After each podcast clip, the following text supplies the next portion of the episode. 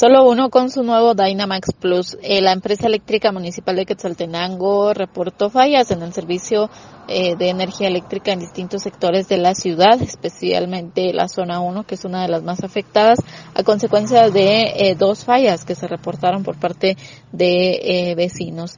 Edgar Barrios, vocero de la entidad, explica cuáles fueron estas dos fallas y el trabajo que realizó la, el equipo que se trasladó hasta este punto. Precisamente esta mañana hemos tenido dos fallas, dos ramales diferentes. La primera falla fue ocurrida específicamente en lo que es la, podríamos decir, la calle Real del Calvario, muy cercano a lo que es el cementerio, en donde tuvimos un problema con un transformador que provocó que saliera de línea precisamente uno de los ramales eh, eh, principales.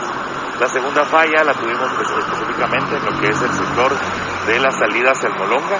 Los compañeros estuvieron arrastrando y eh, según la última información que tengo, pues ya las fallas están casi culminando, están reparadas y en los próximos minutos estará habilitando el tema del servicio. ¿Esto qué se debió, Edgar? básicamente la falla de, de, la de lo que es el sector de, de la, la el cementerio pues aquí lo que tuvimos fue un problema de un transformador, una sobrecarga. Me imagino en este caso que eh, hay que realizar un inventario de, tipo de comercios y viviendas que hay en el lugar, hay un consumo mayor y esto puede ser que haya provocado la sobrecarga, que provocó lógicamente que eh, cayeran líneas y en un momento determinado pues, tuviera problemas en el ramal principal.